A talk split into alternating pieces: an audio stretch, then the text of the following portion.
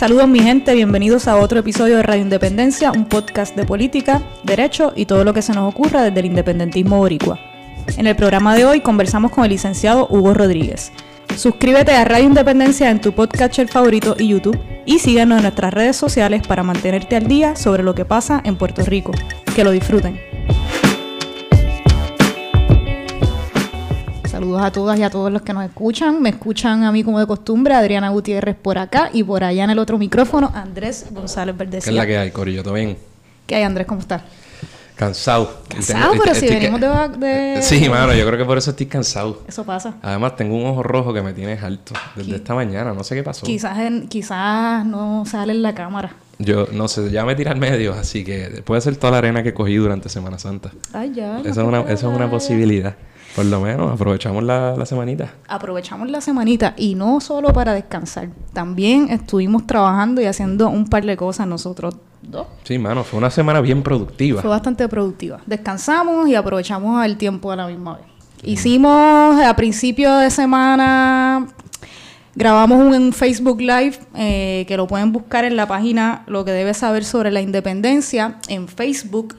Eh, grabamos, yo estuve moderando la conversación con el doctor Edwin Irizarry Mora y hablamos sobre el acuerdo recién aprobado de COFINA, sus efectos, sobre eso y sobre muchas cosas más. Estoy empezando a pensar que nunca se va a dar el juego de baloncesto entre ustedes.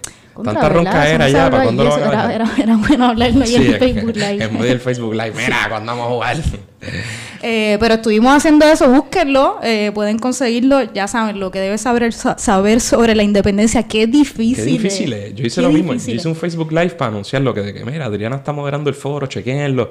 Y de tres veces que traté de decirlo, dije lo que debes saber sobre la independencia. Como que no lo salía. que debes saber sobre la independencia, Facebook. Así mismo lo buscan. Está ese Facebook Live, pero hay otro que hemos estado haciendo. Además del ahí me están llamando. Además del contenido, este siempre pasa, mano, trip. ¿Qué? que, que me llaman y se distorsiona. Mira, además de, del contenido, me gustaban mucho las imágenes. Estoy celoso. Porque Qué esas baja. imágenes y ese estilo que estamos usando en, en lo que debe saber sobre independencia está de lo más chulo. El pro, tú dices. El- todo, sí, que se ve bien pro. Se ve pro, sí. Además de Además eso. que Edwin y yo hicimos un excelente trabajo. Así mismo fue. No, Edwin es un verdad, monstruo. estuvo bueno. Edwin es un... En lo que... Claro, qué el- pata, mija. ¿Qué pasa? ¿Qué pasa? Que hicimos un trabajo excelente. No, pero es- Somos la hostia. Es relajando, es que Edwin... Edwin está brutal. es un duro. Es un duro y le hicieron un montón de preguntas. Esa era la idea, que la gente participara de la conversación, hiciera preguntas y, y Edwin las contesta todas. Yo voy a Edwin. Sí, no, no, aparte de verdad estuvo bien chévere. apre- siempre se aprenden cosas nuevas y es un tema que hay que seguir pendiente porque esto no acaba ahí. Sí, ¿Qué mano. más estuvimos Entonces, además de eso, sacamos Grabamos por supuesto. episodio. Grabamos el episodio 80, que estuvo bien nítido, se ha movido súper bien, que, ¿verdad? Sobre la evolución del- de la marihuana en Puerto Rico con el doctor José Francescini, un tipo bien cool.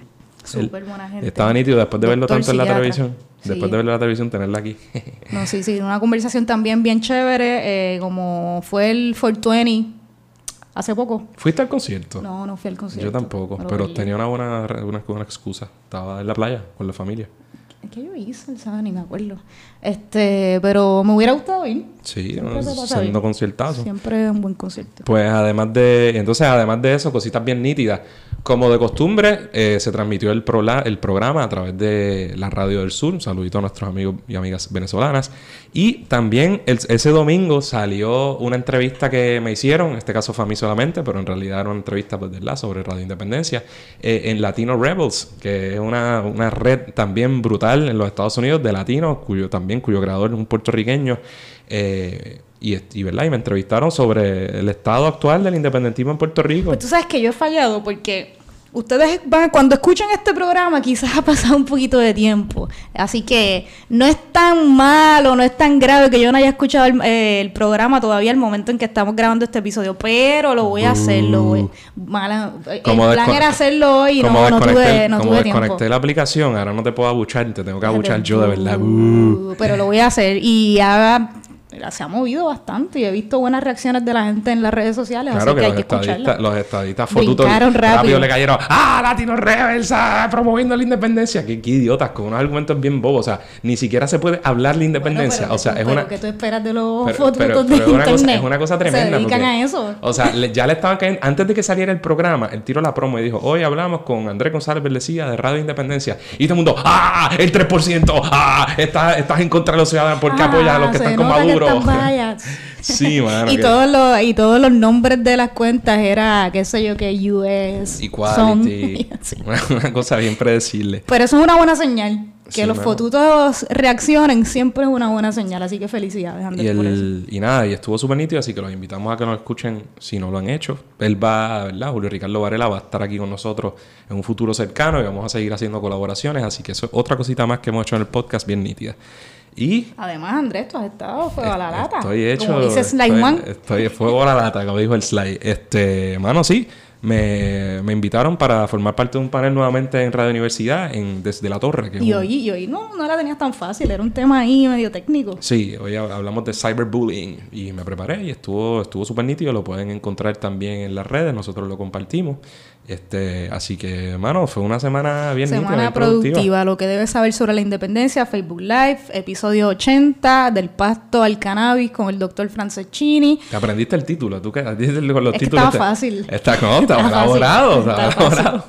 La Radio del Sur, eh, Radio Universidad, Latino Rebels, olvídate. Ah, así le metemos. Así, así estamos. Así que nítido. Pero, gente, antes de pasar a nuestra entrevista para hablar con, con Hugo, este tremendo tipo Hugo, queremos hablarles de qué? De sociedad publicitaria.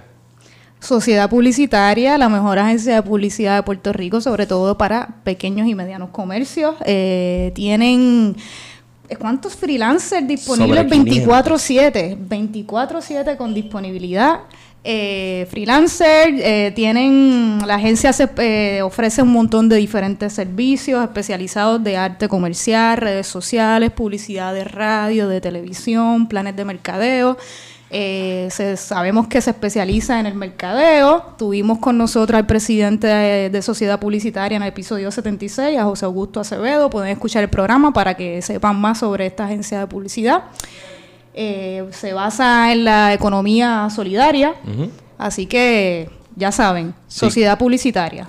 Sí. Fíjate la, la información. Pueden llamar al 787-646-7733, 787-646-7733 o pueden escribirles a sociedad publicitaria, perdóname, buscarlo en sociedadpublicitaria.com o escribirle a info arroba sociedadpublicitaria.com.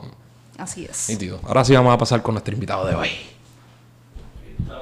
Bueno, mi gente, ahora sí, vamos para la segunda parte del programa. Está con nosotros una persona muy querida, eh, el licenciado eh, Hugo Rodríguez. Hugo eh, tiene un bachillerato en ciencias políticas, un Juris Doctor de la Universidad de Puerto Rico también.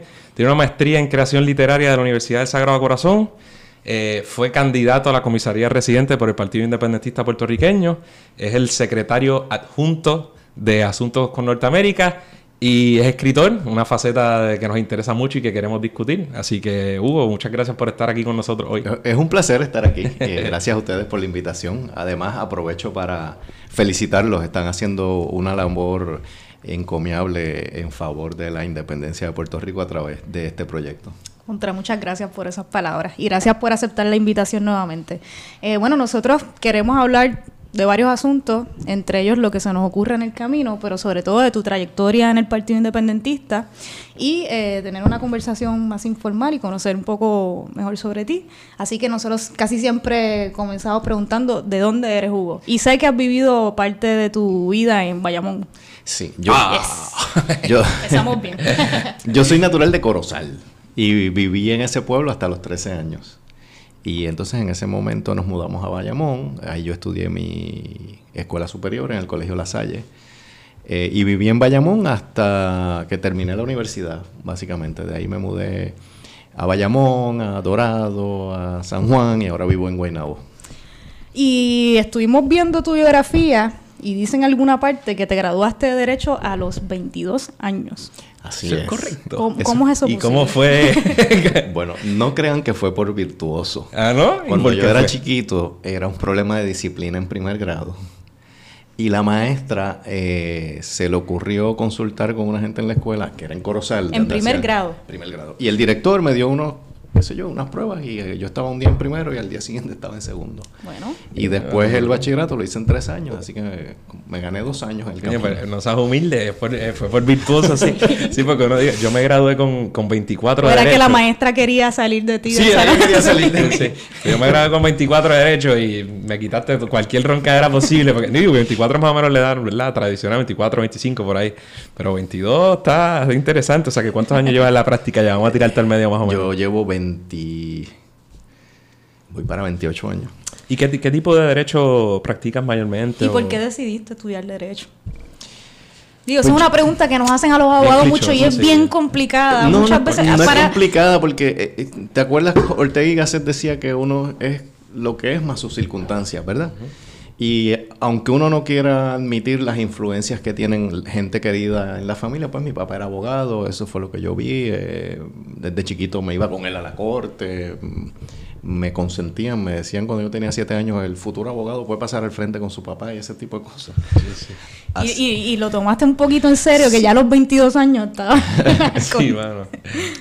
Eh, así que por ahí empezó la cosa, pero obviamente me, me gusta mucho, eh, aparte de que es lo que paga mis cuentas, lo disfruto. Y lo que yo más hago es litigio. Eh, hago litigio civil, hago litigio penal eh, y lo disfruto muchísimo. Ok. Entonces, ¿crees que ha cambiado? Mano, yo no quiero. una- esto puede ser una pregunta incómoda para un abogado litigante, ¿no? Pero se habla mucho a veces de la calidad de, de- de la abogacía, de la judicatura en general, sin tener que necesariamente, ¿verdad?, echar lodo sobre nadie. ¿Qué, qué- qué te parece el- el- la calidad de lo que estás viendo en el día a día, en, ¿verdad?, en los tribunales, la dinámica versus el momento en que empezaste a litigar? ¿Cómo ha cambiado para bien o para mal? ¿Qué cosas son distintas? Pues hay unas cosas que han cambiado eh, radicalmente y que han sido, pienso yo, detrimentales. Pienso que los nombramientos políticos, oye, no seamos inocentes, siempre han sido políticos. Pero hubo una época, creo yo, que aunque fueran nombramientos políticos, se respetaba un poco la capacidad del nominado. Yo creo que eh, hoy en día hay muchas nominaciones que se reflejan en sala que no dan el grado y que uno sabe por qué llegaron allí. No estoy diciendo que sean todos los jueces, no estoy diciendo que sea la mayoría, pero cada vez con más frecuencia tú te topas con eso. Eh, pienso además que antes había unos accesos eh, entre los jueces, entre los abogados, había muchas cosas que se discutían en cámara, había muchas cosas que se resolvían en el camino que no eran chanchullos, que no eran hacer nada ilegal, pero que ese acceso, ese hablar con franqueza, eh, muchas veces facilitaba eh, delimitar controversias que hoy a veces es más difícil. Sí, bueno, nosotros, yo, ¿verdad? Que llevo, yo llevo, ¿cuánto en la abogacía ya? Siete años, creo, siete. Y, y ya he podido ver en corto tiempo, incluso poco después de graduarnos, cómo de repente gente que estaba a nuestro alrededor y que no necesariamente tenía las mejores credenciales o los mejores méritos, ¿verdad? Por decirlo de alguna forma, rápido accedí- accedía a unos puestos políticos de fiscales, de la judicatura, a lo que otras personas no tenían acceso meramente por, por cuestiones políticas. O sea que eso al día de, hoy se nota. de dirigir agencias públicas. Ah, sí, sí. En mi clase, en mi clase hay un chorro de gente dirigiendo actualmente que no deja de sorprender en tan corto tiempo, ¿verdad? yo, yo tenía un dicho, o tengo en la oficina, eh, el hermano de Augusto me lo escuchó decir muchas veces, eh, nuestro querido amigo Alejandro. Alejo, que estuvo aquí al principio, hace Eh, ya casi dos años. yo- cada vez que yo me topaba con cosas que eran medio increíbles, decía, contra chicos, se me está olvidando ser abogado. Sí, sí, sí. sí. Y otra cosa también, yo no, yo sí que llevo muy poco tiempo en esto, un año, eh, pero cuando yo empecé a estudiar derecho, a nosotros los profesores, yo no sé si esto es algo nuevo, esto pasaba desde hace mucho tiempo, decían, ah, ustedes están seguros o es que lo hacen para que los que se vayan a rajar se rajen desde el principio o algo así, pero dicen, la práctica está muy saturada, piénsenlo bien, si es lo que ustedes quieren hacer. Yo no sé también cómo has visto ese cambio, porque no, no sé cómo era antes, pero ahora todas las en todas las profesiones las cosas están complicadas, pero también para los abogados. Me parece que es complicado uno graduarse y empezar desde cero, eh, no sé, montar una oficina. Yo creo que el aspecto económico Yo es la bien tengo hace tanto tiempo que no me atrevería a hacer un juicio de, de cómo sería montarla ahora. Eh, pero no hay duda de que lo que uno ve en la calle es que la economía en términos generales, no para los abogados, sino para todo el mundo, eh, se ha complicado. Pero al margen de todas las críticas que uno tiene contra, la, contra cosas de la profesión, cosas de la judicatura, eh, injusticias que a veces uno ve, eh, no hay duda de que sigue siendo una profesión en donde uno tiene oportunidad de hacer mucho bien, tiene oportunidad de hacer justicia por gente que a veces no tiene voz. Y creo que eso es lo más valioso que tiene nuestra profesión. Sí, mano. A mí me gusta también. A mí es la cosa del, lawyer bashing, que es tan común incluso en muchos círculos políticos. Esta cosa de desde el chistecito hasta menospreciar la profesión, como que no va conmigo, porque al igual que ciertamente hay, hay cosas de la profesión que, que frustran y que uno, ¿verdad? No, que no me encantan. También algunas de las personas que más yo admiro y que más, ¿verdad? más valiosas en términos políticos y sociales y demás, también ha practicado esta profesión. quiero decirte, ya que me ibas a preguntar de mi trayectoria, que lo primero que yo hice en el Partido Independentista, bueno, lo segundo, eh, pues primero fui, lo primero que hice fue ser funcionario de colegio cuando tenía apenas 20 años en mis primeras elecciones. Y ah, sigue después. Pero te iba a hablar de una experiencia de abogado. Es que yo en mi rol de abogado defendí a militantes del Partido Independentista, específicamente en Bayamón, que eran acusados por una ordenanza que prohibía la fijación de propaganda política. Y obviamente eso todos, todos, sabemos que a menos que se cumplan unos criterios que son demasiado estrictos, es una violación constitucional al principio de libertad de expresión. Así que la profesión me dio oportunidad de hacer un servicio al Partido Independentista a través de, esa causa. Qué chévere, hermano. E incluso, pues vamos a hablar de tu trayectoria, pero no quiero que se me pase esto que está aquí, que es bien importante. pero vamos a hablar de, tu trayectoria en el PIB. Eh, ¿Cómo tú naciste independentista o, fue en el camino que pasó algo que, que, te llevó por ahí? Bueno, yo no sé. Yo pienso que alguien que me haya conocido diría que nací Géminis, pero en mi casa mi papá era independentista. Volvemos a las influencias. y y no hay duda que yo me quería en una casa que había una biblioteca, que habían libros de poesía, que mi papá me iba eh, recitando poesías patrióticas, me ponía en contacto con eh, escritos de José de Diego, ¿verdad? Eh, así que, ¿qué te digo? Desde el seno del hogar había eso. Y hay veces que yo digo, cuando voy a distintos pueblos y conozco gente que se ha hecho independentista sin tener este bagaje que tengo yo, que esos son los que tienen verdadero mérito. Para mí era demasiado fácil ser independentista, pero ¿y qué otra cosa podía ser? Difícil era lo contrario. Seguro. Ahora, tú ves esa gente que se ha hecho independentista, contrario a toda la tendencia y contrario a toda la corriente, esos sí que tienen un gran mérito. Hermano, y un montón de gente que nosotros hemos conocido en los últimos años que hace todo un montón de trabajo político eh, necesario, pero que no coge prensa, que no, que la gente no, sabe quiénes son, o, ¿verdad? Y que también tienen que aguantar esos ataques a veces viscerales e infundados que se hacen contra el partido. Y gente, ¿sabes? Como muy corriente buscándoselas de, de cualquier forma. Estoy pensando específicamente en el candidato nuestro a la alcaldía de Isabela en las elecciones pasadas. Era una persona joven que su trasfondo no era de ninguna familia independentista, al revés y entonces se había hecho independentista, tenía un gran compromiso al punto que fue nuestro candidato a alcalde y pienso que tiene un gran mérito el, llegar de esa manera a, ese convencimiento. Exactamente. Bueno, y entonces sí, naciste independentista, pero ¿cuándo empezaste a militar formalmente en el Partido Independentista? La primera vez que yo hice algo que me salió así del corazón, que nadie me dijo, fue en las elecciones de 1988. Un día yo salí de la universidad eh, Adriana no estaba viva, Hugo. no estaba viva. No estaba viva como usted, usted me trajo aquí para golpearme. Usted me trajo aquí para golpearme. Estaba vivo, pero tenía dos años. pero está bien. Eh, salí de la universidad, cogí mi carro y me paré en el comité del Partido Independentista de Bayamón que quedaba en un segundo piso en Santa Rosa. Y le dije qué tengo que hacer para trabajar en las elecciones eh, como funcionario del Partido Independentista. Y me dieron unos folletitos y me presenté y trabajé como funcionario. Esa fue mi primera labor con el Partido Independentista. ¿Y qué, otras, qué, otros puestos? Yo, vamos a llegar a que corriste a la comisaría residente y queremos detenernos en eso un ratito, pero ¿has tenido otros puestos dentro del partido además bueno, Después de eso, eh, volví a ser funcionario de colegio y más adelante, en una. En mi segundo matrimonio, yo me mudé a Gurabo. Ah, Denis, bueno, no te lo tengo que decir a ti, que Denis es gurabeño, pero a ultranza es, hasta enfermizo. No pierde la, oportunidad para, reafirmar. No, no, él mudaría a la capital de Puerto Rico para allá. No, él diría que esa es la capital, pero todavía no. Algo así. Algo así. Y en esas elecciones, además de ser funcionario, eh, además fui la persona que, o una de las personas que ofrecía los talleres, talleres. los seminarios para preparar a la gente para, para ser funcionario. Entonces, no tuve cargos así oficiales como ahora. Eh, lo siguiente fue cuando se me llamó una vez, que me llamó Juan Dalmau, que entonces era secretario general del partido, bueno, todavía lo es, eh, para que representara a, los- a las personas de Bayamón. Eh, esas elecciones fue, yo creo que el 2008 o algo por allá atrás, que habían sido acusados por lo que les narré ahorita Ah, de la fijación de propaganda.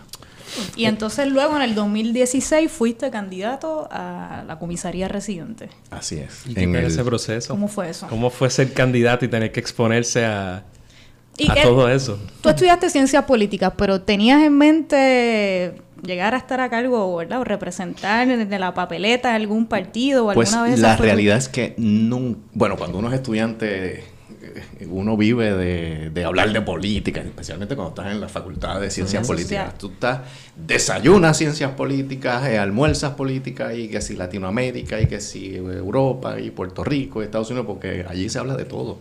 Eh, es más, uno en las barras, cuando está en ciencias políticas, no habla otra cosa que no sea política. Así mismo. Bueno, y nosotros lo extendimos a derecho, porque con el corillo, con. Alejo, es todo el tiempo. eh. Seguro. Eh, así que en esa época, pues uno está bien inmerso en las discusiones políticas, pero después uno eh, incurre en otros compromisos que lo alejan de pensar que uno puede hacer algo tan activamente en favor de la causa política en la cual uno cree. Hasta que llegó esa oportunidad en el 2016. eh, y fue bastante fácil, fue una transición bastante fácil porque yo no seré muy bien parecido, pero bien presentado sí. Sí, sí, ya estabas acostumbrado a la, a la exposición. Pero igual, tener la- las caravanas, las- los continuos, los debates, ese tipo de cosas tenía que ser distinto para ti. O sea, cómo, cómo además balancear una carrera profesional con las responsabilidades, responsabilidades familiares. ¿Qué puedes decirnos de eso, de ese balance que hay que hacer y cómo afecta a la gente que te rodea? Tengo- Eso sin contar que, que también escribes libros. Sí, pero de eso, vamos, de- allá pero allá, entraremos más tarde. El año 2016, sin duda alguna, fue eh, posiblemente el año de mayor intensidad en mis quehaceres, porque como tú dices, había que conjugar tantas cosas. Y lo hice porque tuve muy, eh, muy gran, una gran ayuda al, al lado mío. En la oficina tenía un abogado extraordinario, eh, Alejandro, eh, que además de ser un abogado extraordinario, que tú le podías delegar, que podías confiar en él, también era independentista y además de servir en la labor legal en la oficina, veía su labor sustituyéndome en distintas cosas como una aportación patriótica también. Eh, y creo que eso lo hacía con más amor todavía. Y yo sentía una gran confianza de poderle delegar cosas cuando yo tenía que irme a hacer política. Así que en el plano de la oficina, creo que sin la, la mano de, de Alejandro me hubiera sido muy difícil ese año 2016. En la familia, pues tuve apoyo. Eh, no te voy a negar que la primera reacción de mi mamá fue: No te metas en eso, te van a sacar Sí, cosas. No hay problema con eso. No te preocupes". esqueletos, trapo sucio. Eh, pero cuando tú has actuado con rectitud en tu vida, y no es que yo quiera ponerme aquí como un ejemplo o, o decir que soy el próximo a ser canonizado en Puerto Rico, eh, yo he actuado con rectitud, con honestidad, eh, con arreglo a principios éticos bastante claros y, no torcidos, así que no- eso, eso en verdad no me preocupaba. Y la pregunta viene porque ahora que nosotros, igual yo desde hace muchos, desde hace unos años, ¿verdad? Que he militado decir, de distintas formas en algunos grupos, pero aún así, ¿verdad? Bregar con las otras responsabilidades y con las responsabilidades políticas es, complicado y una persona que, que ya tiene una oficina montada y eso, pues tiene que ser algo... o- o sea, hay- que pensarlo, ¿no? Antes Sí, de, sí. exponer Yo ese tipo de establecí un sistema y el sistema es, yo, yo siempre llego bien temprano a mi oficina. Eh, yo llegaba temprano a mi oficina todos los días o al tribunal o a donde fuera. Y estaba hasta cierta hora. Y si yo tenía que irme a una caminata en Moca o a hacer una visita en en Juana la- Díaz en la o a una entrevista en la televisión, pues podía, podía hacerlo. Y Hugo, nosotros también creo que eres, eres de esas figuras, incluso quizás más nueva todavía, entre comillas, pero que ha adquirido un mayor, una mayor eh, prominencia dentro del partido, al menos públicamente. No sé si coincides con esa, con esa, con esa ¿verdad? apreciación. ¿Y por qué? ¿Por qué en este momento crees que, si estoy en lo correcto, que ahora te vemos más, eh, en, no sé, en más programas radiales, asumiendo unas posiciones más de, más de liderato en los medios y en otros lugares? Pues yo creo que obviamente... ¿Cambió algo? El asumir una... Bueno, en el 2016 yo era un total desconocido. Eh, fui abriendo puertas, eh, bueno, porque es una candidatura nacional, porque es una candidatura que tiene una gran exposición eh, porque si se hace un debate tiene que estar el candidato del Partido Independentista y, en ese momento pues la cara de uno se va haciendo un poco más conocida. Eh, nosotros hemos logrado, y cuando digo nosotros me refiero a, todos los miembros del partido, no a mí, eh, un poco de mayor acceso a los medios. Yo no voy a decir aquí que todavía el acceso no es igualitario porque no lo es. Eh, pero ya tenemos cierta presencia regular en los medios. Este, tú ves que Adrián va a algunos programas con una regularidad. Juan tiene las puertas abiertas eh, en distintos programas. Igual este, el representante Denis, María de Lourdes, este servidor. Eh, y yo creo que el haber sido candidato a comisionado residente es lo que, ese factor un poco de reconocimiento, si se quiere llamar así, es lo que ha abierto esa puerta, me parece a mí. Y yo creo que han, que han hecho un, no, no, es secreto, que yo creo que han hecho un gran trabajo y sobre todo gente nueva. Ya María Lourdes, Juan, no son tan nuevos en la, en la palestra pública, pero Denny, aunque lleva mucho tiempo también militando dentro del partido, digamos que el, país lo vino a conocer más recientemente. También Adrián y yo creo que han hecho un, gran, una gran labor, ¿verdad? De, acuerdo contigo, sí. Y además de haber sido candidato a la comisaría residente, también eres el secretario adjunto de Asuntos con Norteamérica del Partido Independentista. ¿Nos puedes explicar en qué consiste ese cargo? Sí. Nosotros no somos una colonia de Francia ni de España ya. Eh, somos una colonia de los Estados Unidos. Y desde hace mucho tiempo existe esta secretaría dentro del partido que se llama Secretaría de Asuntos con Norteamérica, que está a cargo y ha estado a cargo desde hace mucho tiempo del compañero Manuel Rodríguez Orellana. Esa secretaría se encarga fundamentalmente de, como sugiere su nombre, las cosas que suceden en Norteamérica y más específicamente en, Estados, Unidos. Y a través de muchos años, yo te diría que décadas, Manuel ha cultivado una serie de relaciones en Washington que nos permiten, cuando hay eh, temas que son importantes discutir, cuando se va a celebrar una vista, etcétera, tocar esas puertas y tener cierta receptividad.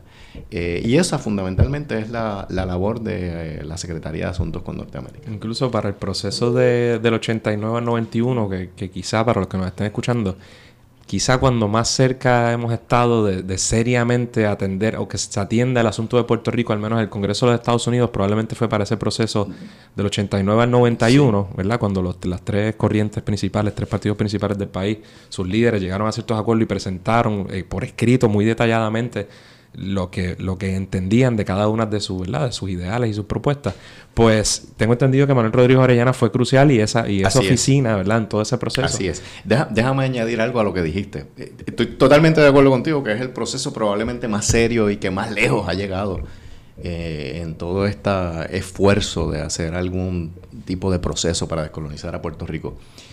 Y cuando tú dices que los eh, representantes de las distintas fórmulas, incluyendo la independencia, llevaron su definición, su propuesta, es que voy más lejos. No es que llevaron su propuesta, es que en el proyecto de ley, que llegó a pasar por muchas comisiones, había un capítulo completo dedicado a la, a la, independencia. Y en ese capítulo completo dedicado a la independencia había unas secciones muy detalladas dedicadas al tema de la transición, que es una de las cosas que más le preocupan a la gente. ¿Cómo vamos a cambiar de una colonia hoy a una república mañana? Eh, y que la gente debe saber que no es un proceso abrupto, que no es como dice Fernando Martín, no es que crean que se van a tirar de un octavo piso sin, para, sin paracaídas. Pues ya no es una idea, ya no es una teoría, es que sabemos que se puede lograr porque digo, no lo tenemos firmado en una escritura pública ante notario. sí, sí, sí. Pero obviamente hay un, eh, un Congreso que estuvo dispuesto a aceptar ese tipo de transición. Y nosotros tuvimos el privilegio de, tomar unos, o estar presentes en unos cursos donde se discutió en detalle todo este proceso. Y ciertamente, uno, cada vez que nosotros, Adrián y yo, cogíamos esa información, decíamos, mano, es que tanta crítica y tanta cosa, que, que cómo es tal cosa, que nunca han dicho qué va a pasar eh, en la transición o en la economía. Suena muy bonito, pero a, la, pero a la hora de la verdad, ¿cómo va a ser la transición? Y, la económica, el seguro social y todo eso. Un nivel de detalle, eh, eh, hasta, ¿verdad? El seguro social, Medicare, Medicaid, cómo se iban a distribuir las cosas, qué derechos eran derechos adquiridos versus qué cosas dependerían del gobierno norteamericano. Así que nada, esa es una de muchas aportaciones que, ¿verdad? que se han hecho a través del partido y de su oficina. Bueno, y yo creo que la pregunta necesaria ahora es si vas a estar ocupando o vas a volver a aparecer en algún momento en la en la papeleta del Partido Independentista, si lo sabes ya o si no, si no está en planes o Bueno, en el Partido Independentista estamos haciendo las consultas de rigor. Eh, se avecina un proceso dentro de un año eh, y obviamente tenemos que buscar eh, los candidatos que mejor puedan servir a lo que son las metas del partido en este ciclo electoral, que son evidentemente eh, retener los escaños legislativos que se obtuvieron en el 2016 y que tan buen resultado han tenido, no digo yo para el partido, sino para el pueblo entero, tener esos, esos dos grandes legisladores que tenemos allí por el Partido Independentista. Así que retener esos escaños es una de las metas. Y por supuesto la otra meta es sacar la mayor cantidad de votos posibles para que se pueda retener eh, la franquicia electoral.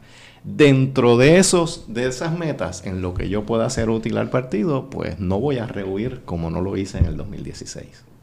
Qué bueno, qué bueno escuchar eso. Pues quería preguntar algo. Una de las razones principales por las que te trajimos es que eh, como mencionamos, tiene una maestría en creación literaria y has publicado, tengo aquí que en el 2014 publicaste el libro La casa en que vivo no tiene dirección.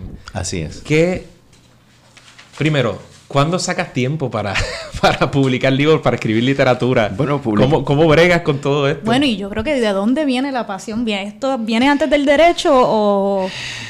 Eh, viene más o menos, sí, viene más... Los primeros cuentos que yo escribí fue antes de derecho. Eh, creo que lo primero que escribí en serio, yo estaba, yo no me acuerdo si acabando el bachillerato o empezando derecho, sí, pero en la universidad.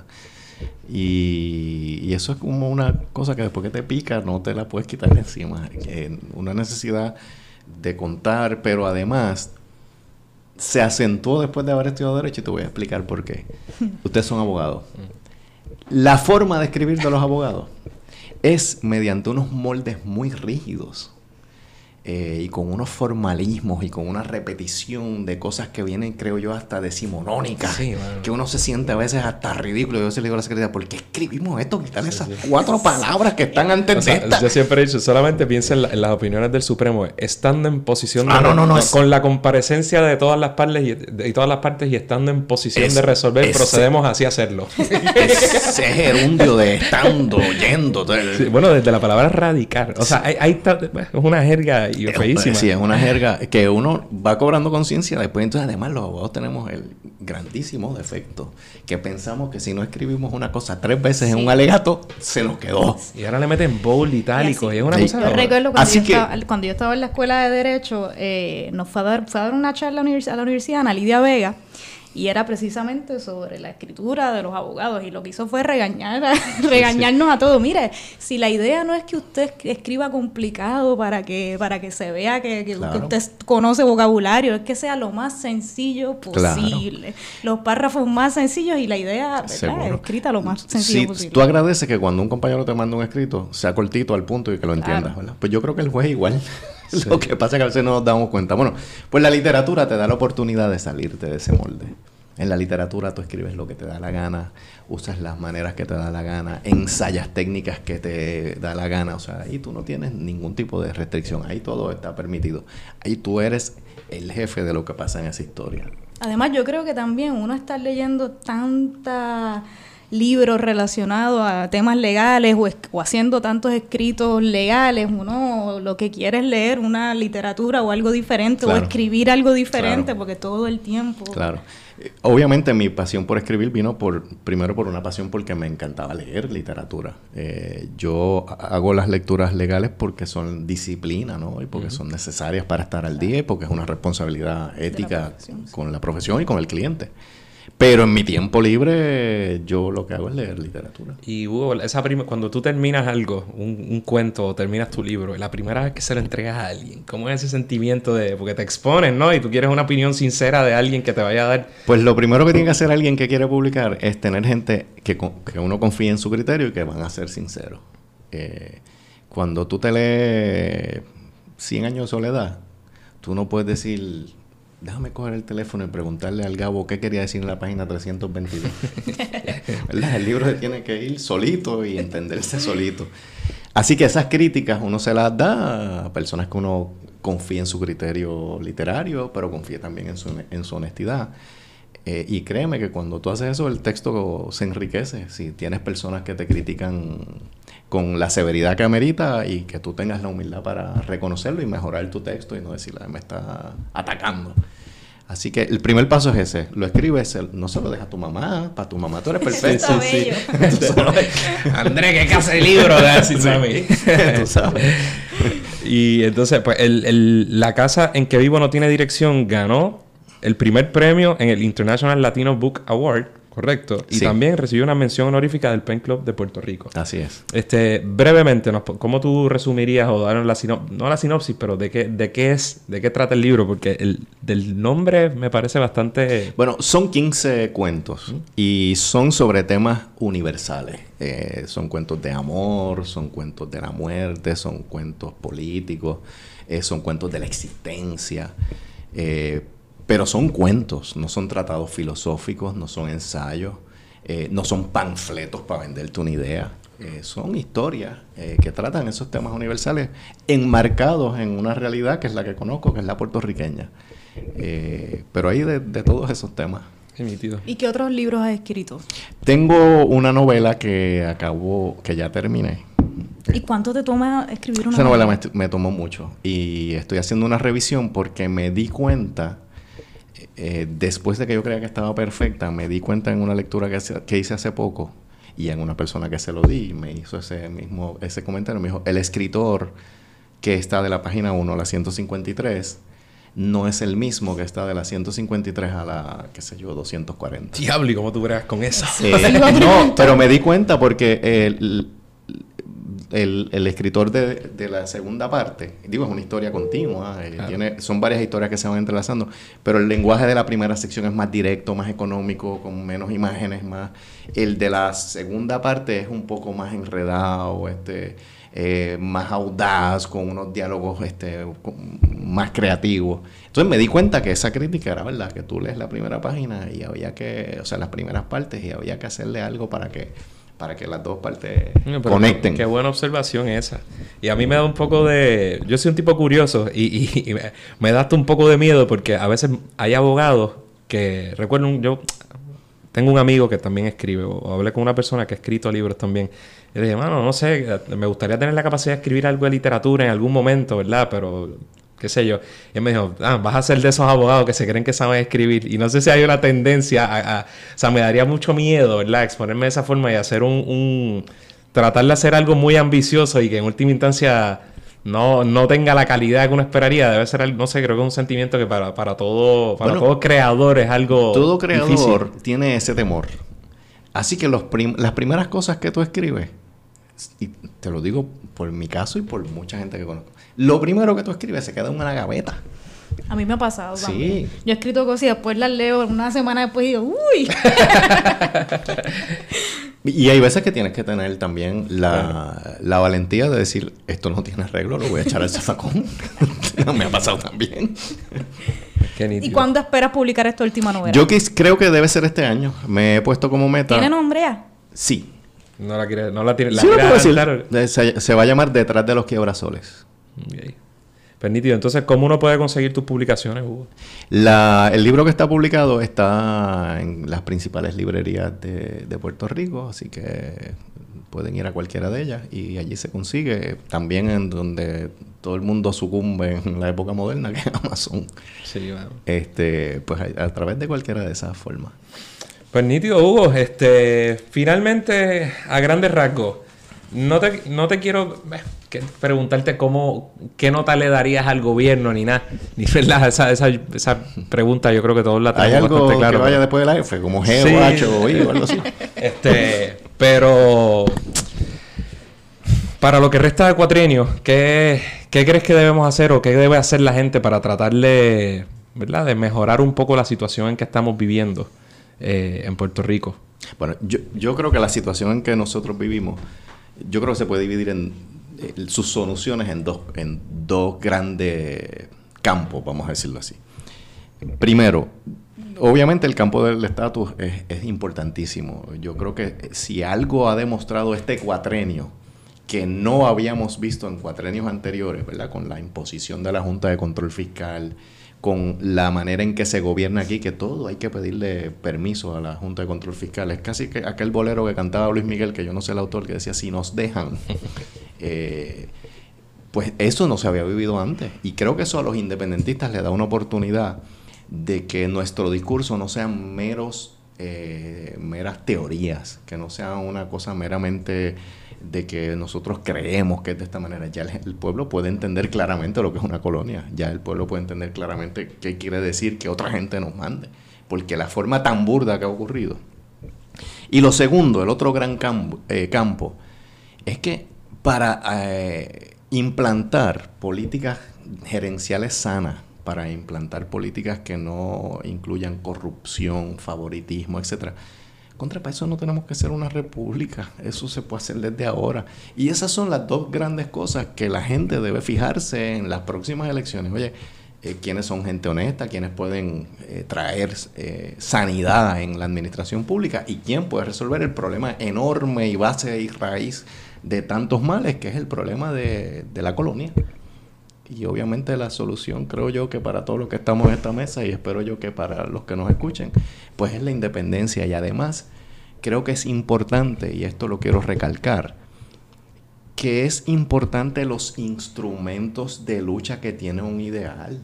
Eh, no es meramente eh, tener un ideal silvestre por ahí, hay que tener un instrumento de lucha, como es el partido que nosotros representamos, porque eso le da continuidad, eso le da estrategia, eso le da un proyecto de visión, eh, que es muy difícil que se establezca sobre un instrumento como el Partido Independentista Puertorriqueño. Nítido, Hugo. Muchas gracias por, por estar aquí con nosotros, sacar un ratito de tu tiempo para conversar sobre estos temas. Bien agradecido y sigue haciendo el, el buen trabajo. Yo creo que la gente, mi impresión, incluso antes de que ¿verdad? entrara más formalmente al partido, era que de que tu figura como que cayó bien, como que a la gente le gustaba esa, esa figura política de Hugo cuando te expresabas y creo que todavía ahora más en estos dos años que han pasado después de eso. Así que muchas gracias por estar con nosotros. Gra- y por el gracias a ustedes y de nuevo los felicito. Estamos ready para el bono. Estamos ready para el bono. Estoy bien ready para el bono otra vez. También ready para el bono. Creo que todos los podcasts y todos los programas y todo lo que tenga se que ver chavó con de aquí todo. hasta el final de Game of Sí, Thrones. ya saben que todos los bonos de Radio Independencia de aquí en adelante son sobre Game of Thrones. Y si usted no lo ha visto, Este es el momento de quitar este episodio. ok. Primeras impresiones sobre el segundo episodio de la octava temporada. Ok, el primer episodio fueron reencuentros. Ujú. El segundo episodio, despedida. Sí, como que le dieron una despedida a todo el mundo para que tengan su último momento. Para...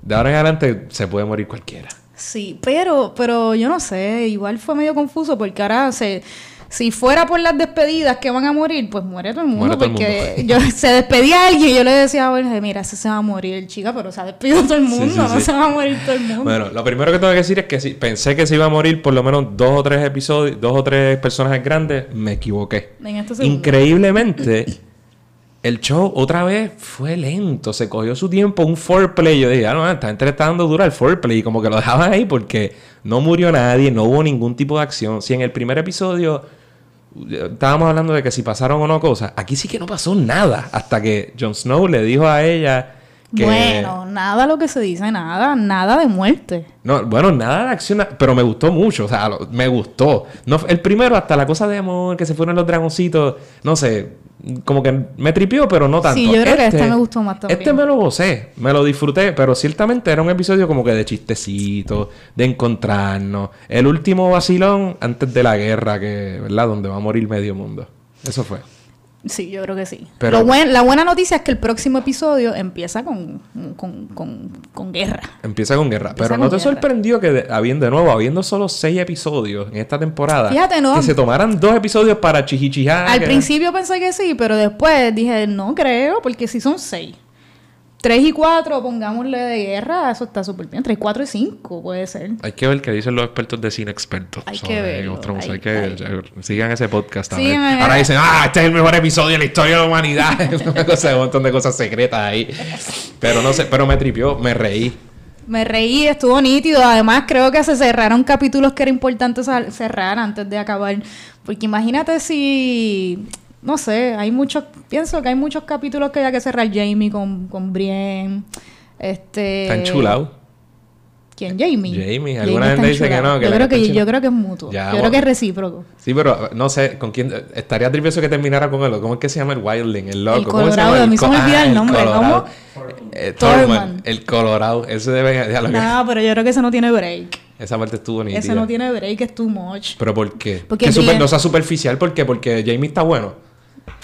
No, fíjate, el colorado Hay no cosas es más ni feo. importantes que el físico, El Adriana, por no el amor ni de feo. Dios. No es, es que es, nasty. ¿Quién? Es El colorado. Chica, pero ¿tú tiene no piquete. Tiene piquete. Hay mujeres a las que les gusta el piquete. Ok, pues la cara de Brienne era como que ella no es una de esas Y mujeres. perdóname, si estamos hablando de superficialidad, Brienne tampoco está demasiado buena que digamos. Yo no estoy... Ah, mira quién habla de la... No, porque ya que tú te fuiste, ya que tú te fuiste superficial, ya que te fuiste superficial, pues me voy, a bajar a tu nivel de.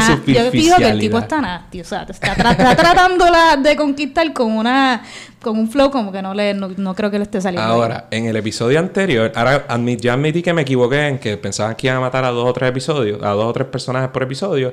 Tengo que decir que la pegué porque te dije, diablo, cuando, ¿Qué? cuando Jon Snow le diga a Daenerys Targaryen que... Sí, sí, yo que me acordé, lo, estaba viendo y le estaba pensando, yo, Andrés, Ja, ja, ja, golpe en el pecho, la pegué. Porque le dice, le dice, entonces tú eres el heredero al trono. Porque lo dice quién, este, mi hermanito, que ve cosas, porque es un Craven, es un, yo no sé, es como, y es un pajarito. Sí, el Trial Raven. Es un pajarito ahí, y él me lo dijo. Y dice, hablo yo, John, pero está como apretado. No, Ah, tranquila, que también tengo otra fuente, mi mejor amigo. mi mejor amigo, el gordito, que lo leyó en un libro lleno de polvo. Está apretado. Sí, yo ella también me molestaría. Pero igual su reacción en este punto, en que vienen los eh, White Walkers por ahí a matar a medio mundo, yo creo que ella igual como que, digo, no sé. Lo estaba viendo con Aura y yo le digo, mano, pero es que Saber. el Mamadragón está medio a lo loco, quemó los otros días a... Hace poco quemó a la familia de Sam y qué sé yo que me dijo, ah, pero yo lo hubiera quemado también. Sangre fría ahí. Me o sea, gusta. Yo lo hubiera quemado, si no se arrodillan. Y yo, la mano. Ah, hoy un amigo nos trajo un gran punto. Por, dale. Un- eh, ¿Lo quieres tirar? No, de- tíralo, tíralo. Me pareció totalmente correcto su punto de que con tanta roncaera de que tienes que doblar rodillas, que a Jon Snow lo hicieron arrodillarse, casi besar el peso, toda la cosa. Y a Jamie Lannister nada. nada. Ni un, ni un, ni un. ¿Sabes, coño? Tenía que decirle bent the motherfucking knee. Sí, y de, y de, y hay como verdad. que, de hecho, hay como una conversación entre él y. ¿Y quién, eh? Y John. O no, entre, ellos no- ah, bueno, no, él- no, no. Entre él y no sé quién, que él le, le dice como que, ah, tu reina, yo no sé qué. Y la otra persona le dice, ah, tuya también. Bueno, Tyrion Lannister, ajá. hermano, le dijo, cabrón, es tuya también. Es con Tyrion. Y se ve como que él está. Están creando la dudita, pero no sé. Sansa. Team Sansa cada día Ya, más. tan Sansa yo estoy, yo estoy Sansa. Le digo, Sansa. what about the north? Le digo, pero y el no, no, vamos a pelear a todas, pero ¿y el norte? Eso me gusta, o sea, eso como que lo puedo entender, coño, la gente no se une, bla, bla. pero es que esta lo quiere todo a cambio de nada y Sansa dijo, no, Exacto. aguántate ahí, espérate, Exacto. si nos vamos en línea, en línea, pero... Y eso, y eso quedó inconcluso ahí. ¿Verdad? Alguien interrumpió, lo salvó ella- la campana, No, pero alguien ella- se pero- metió y como que... Sí, pero tenemos dos instancias ahí de Stark, bueno, Jon Snow, whatever. Ese, ese tiene, eh, Jon Snow es puertorriqueño porque tiene un problema de identidad. Ese sí que no sabe por dónde va, cómo es la cosa. Pero eh, ella, primero cuando le pone la mano, la hace fuap, no me vengas con esto del norte, que el norte es mío. Sí. No, obviamente a ella no le gustó. No Y- le gustó el comentario de, de, de Sansa. Y lo mismo cuando John La le dijo como que, hermano, mala mía, pero en verdad yo soy el heredero. Y ella ahí, what? Sí, me imagino, qué La- conveniente. la, la linda. No ¿Qué más? ¿Qué más pasó por ahí? Aria la libró. La libró. Diablo, Aria no, solo libró la libró. En el ella- episodio 69. Sí, ella, ella desvirgó al otro tipo casi, Sí, porque fue una sí, cosa como... Fue una agresión fue sexual. una agresión sexual. Que- bueno, pero ya sabemos que el Estado de Derecho en Westeros es como problemático. Sí, no hay debido vale proceso ni nada, se vale todo. Es medio algo. Ahora, alguien, no sé si fuiste tú, pero alguien me dijo, y tiene razón, están jodiendo Ah, mucho. pues con están jodiendo mucho con el arma que ella le pidió a este tipo que le hiciera. Pues esa arma se va a usar para algo serio. ¿Para qué? ¿Para ra- qué? ¿Cuál es tu está- teoría? Matar el dragón. Es Es, una lanza para matar dragón. Tienes razón. Porque decía, bueno, puede matar a Cersei, puede matar a Cersei con, con el siendo el, con el cuerpo de Jamie y toda esa pendeja. Pero es como una, es como Es como una, una lanza, como como, una la lanza. misma que tira Me el gusta. White Walker. Y si se pone la cara de White Walker, ella no puede convertirse en White Walker y caminar por ahí y matar a Night King. No, ¿verdad? Yo te la dije. Bueno, pero ok, porque primero tienes que matar al White Walker. Si matas al White Walker, ya yo creo que está. Por eso, pero- Está bien, pero si matas al White Walker, ya no necesitarías ponerte la cara porque resuelves Pero, un montón chica, de pero te, pero te pones la cara de Pepito White Walker. Te viste Ah, de White Walker a lo loco. te Y, viste te como en Walking Dead, que ellos me van por ahí como si nada. Sí, Eh, White Walker, tengo una estrategia que... sí, papi, ven acá que se jodió Jon Snow. Tengo a Bran, ¡pup! y de repente lo figa y se acabó el show. ok, Bran. ¿Qué Ya, es la hay? ya Bran me tiene, yo, a mí, a mí no me molesta, a mí me Bueno, gusta la es, cosa de Bran. pero- es importante que Bran dijo finalmente cuál es el propósito de los White Walkers. No, qué dios. Sí, es que matar a todo el mundo. Ah, pero ese propósito, lo, ¿quién carajo no sabe ese propósito? A eso voy. No sé si me decepcionó un poco. ¿Qué? O sea, eh, ahí eso, eso, eso es todo. Quieren matar a todo el mundo y ya. De acuerdo 100%. Yo le estaba diciendo al corillo que yo... Diablo, como subiste ese micrófono ahí como hasta... Se ve como... Mira, yo le estaba diciendo eso... a- es que estás en tu cara ahí, en la cámara y ah, tapándole la cara. Pues, tienes razón que... Como que me hace falta... Alguito de lo un bueno. detallito Un que tú detall- digas contra sí esto Exacto. era. Que Pero obviamente- si era tan obvio, pues. No son humanos, obviamente, full, pero, pero como que hay que humanizarlo. O sea, tienes que tirarme algo antes de que saque de la batalla que me, como que, que me, que me dé su punto de vista. Como que, ¿por qué diablo? Tengo mi corillo, tengo... Fíjate, ahora pienso, ahora mientras estamos hablando, pienso que el final va a ser esto de una guerra entre los vivos y los muertos y punto y se acabó. O Pero sea, nos y- vamos a, yo creo que nos vamos a quedar con ganas de la historia de antes. Digo, de- hay y- do- hay dos spin-offs también. Por eso Hay digo. dos. Por eso digo, pienso que lo van a dejar así que tú te quedes con un montón de interrogantes porque vas a querer ver la próxima. Digo, y por supuesto, sí se habló de ellos, se sabe que ellos eran, o sea, eran hombres y que los Ah, que lo el. Children of the Forest y qué sé yo, para... Children of the Forest, the Sí. Forest era que los crearon para protegerlos de los humanos, bla, bla, bla, bla. Pero no sabemos mucho más. Sí. Y este, ¿qué más? Proteger a Bran, eh, porque el Bran este lo marcó en una visión, ¿verdad? Era? Sí, por bruto, porque el, el viejo le decía, mira, estate quieto, no te, o sea, como que estate quieto, no hagas eso. Entonces él se acercó mucho a los White Walkers, en algún animal o algo, y él lo tocó, y lo, sí. Y ahí él sabe dónde está y lo está buscando a Bran porque quiere borrar la memoria Ahora es como. Harry de- Potter. Y entonces Bran lo va a cuidar. Theon Greyjoy. Las cosas más basuras, lo que no soporto. Theon Greyjoy. ¿Cómo tú vas a dejar a Theon Greyjoy salvando a Bran? O sea, el personaje más importante, la hostia, la historia viviente. Y solamente a y una se da a persona, Theon y a Greyjoy. una sola persona. Pero a Theon Greyjoy, que ese otro que got to Brienne- go. Brienne tenía que estar ahí. ¿no? Brienne puede estar ahí, podía estar cualquiera, pero Theon Greyjoy, ¿cómo ser? Sí. Esa sí que no me la como. Ok, Tion Greyjoy yo creo que muere. El próximo capítulo. Ay, sí, ya, sáquenme de ya, por ya, favor. ya, ya, voy a... Un muerto. Tion Greyjoy tiene que morir. Pero si va a Ya él hizo lo que iba a hacer. Nada que particularmente útil, pero... Reivindicarse. Eh. ¿eh? Sí. Ah, entonces eh, Sansa lo perdonó como si nada. Igual Es que Jaime. Es que yo acababa de ver, como le estaba dando para atrás, acababa de ver episodios previos y vi cuando Steven bien puerco se cogió a Winterfell y mató a medio mundo. Sí, pero acuérdate que Tion salvó a Sansa. Está bien. O sea que ya era de antes, Está no lo perdonó tan rápido. Recuerda que yo no perdono. En ese vida. show. Se arriesgó y le salvó la vida. Eh, pero además, pero igual que. Jamie Lannister, está suficiente. Esto que eh, hay que admitir que estos dos episodios han sido medio novelescos. Game of Thrones a novel. Porque, ¿sabes?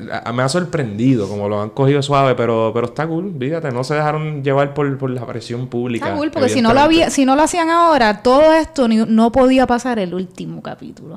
O sea Claro. que yo creo que los finales, las despedidas, las reconciliaciones ya pasaron. Ya no salió Cersei, ¿verdad? Ayer no salió. No, no salió Cersei. Eh, ¿Qué otra cosa? Lobo. ¿Qué lobos quedan vivos? Ay, yo no sé. Alguien me dijo que el de Jon Snow Jon estaba por ahí. El de. Arya está por ahí. No, el de Arya lo mandó como al segundo episodio. En el, en el último capítulo, el de Jon Snow estaba ahí en Winterfell. Yo no lo vi. Sí, estaba ahí. Te lo aseguro. Pero, el- y el de Arya yo sé que ¿Verdad que cuando- sí? El de Aria cuando... Bien al principio cuando... Bueno, cuando el, el chamaquito está...